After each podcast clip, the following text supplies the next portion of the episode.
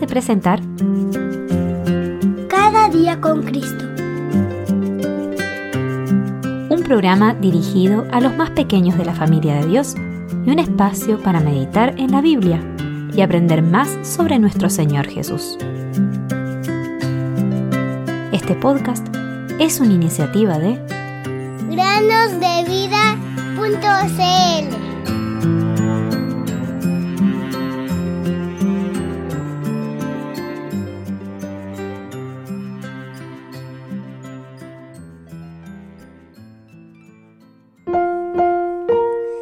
Bendice alma mía al Señor y bendiga todo mi ser su santo nombre.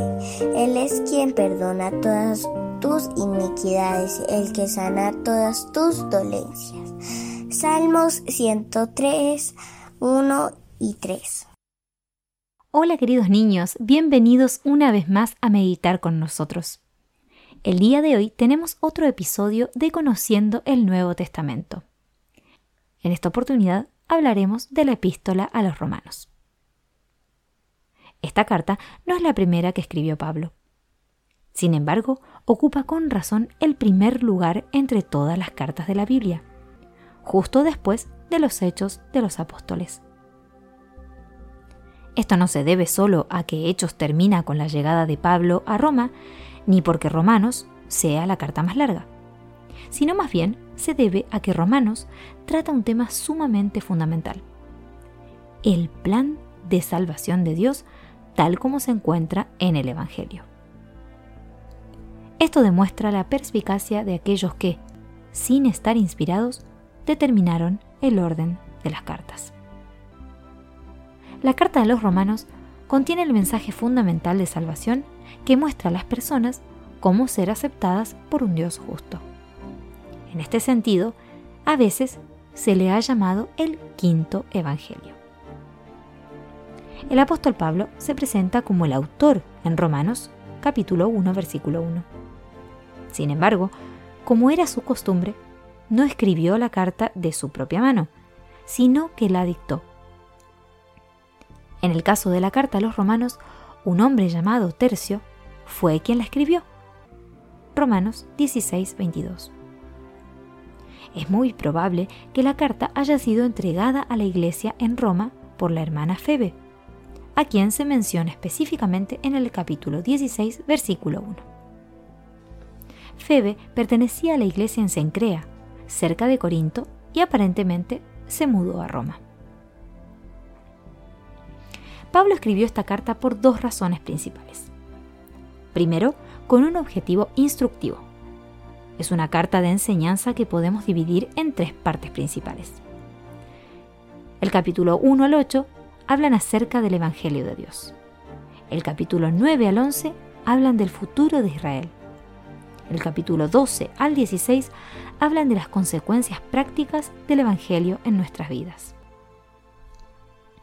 La segunda razón por la que Pablo escribió esta carta es que la escribió de forma preventiva, es decir, para prevenir los conflictos que podrían surgir entre creyentes judíos y no judíos. Por otro lado, Pablo abarca dos problemas y nos muestra su solución. El primer problema es hemos pecado. Todos somos culpables del juicio por nuestros pecados, nuestras malas acciones. Están llenos de toda injusticia, maldad, avaricia y malicia, llenos de envidia, homicidios, pleitos, engaños y malignidad. Son chismosos. Romanos 1.29. Podemos comparar estas malas acciones con los malos frutos que crecen en un árbol. La solución a esto es su justicia. Él puso a Jesucristo como sacrificio por nuestros pecados. Dios ahora puede declararnos justos sin los malos frutos, por la fe en Jesús. Este problema y su solución se nos presenta en Romanos 1 al 5, versículo 11. El segundo problema es, tenemos un motor dentro nuestro que no puede evitar pecar. Se trata del árbol que produce los malos frutos. A este árbol le conocemos como la carne el pecado, el yo. A diferencia de los frutos, Dios no puede simplemente perdonar al árbol malo. No es algo que se pueda perdonar, es algo que se debe cortar. Dios es santo, por lo tanto, debe juzgar y condenar el pecado. Y lo hizo en la cruz. Cuando Jesús estuvo en las tinieblas de la cruz, Él fue hecho pecado por nosotros. Es decir, fue juzgado como el mismo pecado. Este segundo problema y su solución se presenta en Romanos capítulo 5, versículo 12 hasta el capítulo 8.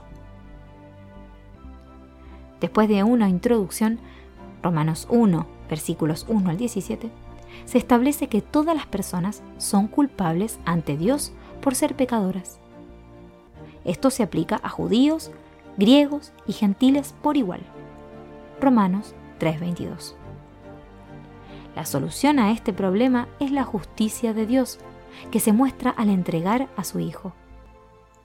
La obra de la cruz está completa y todo aquel que cree en Él será justificado y tendrá paz con Dios. Romanos 5.1 En el capítulo 6 se muestra que los seres humanos no solo son influenciados por sus acciones malvadas y pecaminosas, sino que también nacemos pecadores. Somos esclavos del pecado, pero Cristo llevó el juicio por nosotros. El viejo hombre ha sido eliminado y el creyente puede vivir una nueva vida. Romanos 6, 4. El capítulo 7 aborda cómo un creyente puede entender la obra de la redención muestra lo que le sucede a alguien que aún no ha experimentado la liberación del poder del pecado. Romanos 8 muestra la posición en Cristo que un creyente puede disfrutar cuando ha experimentado la liberación y tiene el Espíritu Santo. No hay condenación para el creyente y nada nos separa del amor de Dios en Cristo. Somos hijos de Dios y herederos con Cristo. Los capítulos 9 al 11 hablan de la historia de la salvación y cómo las acciones de Dios no contradicen sus promesas a Israel. Aunque Israel está apartado por un tiempo, habrá salvación para ellos. La carta concluye con las instrucciones prácticas, capítulos 12 al 16, basadas en la enseñanza anterior. En estos capítulos se abordan diferentes áreas de la vida del creyente.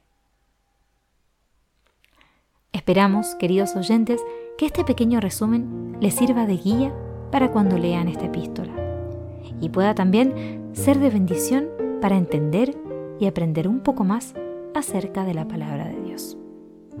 Hasta la próxima. Señor mi Dios, al contemplar los cielos,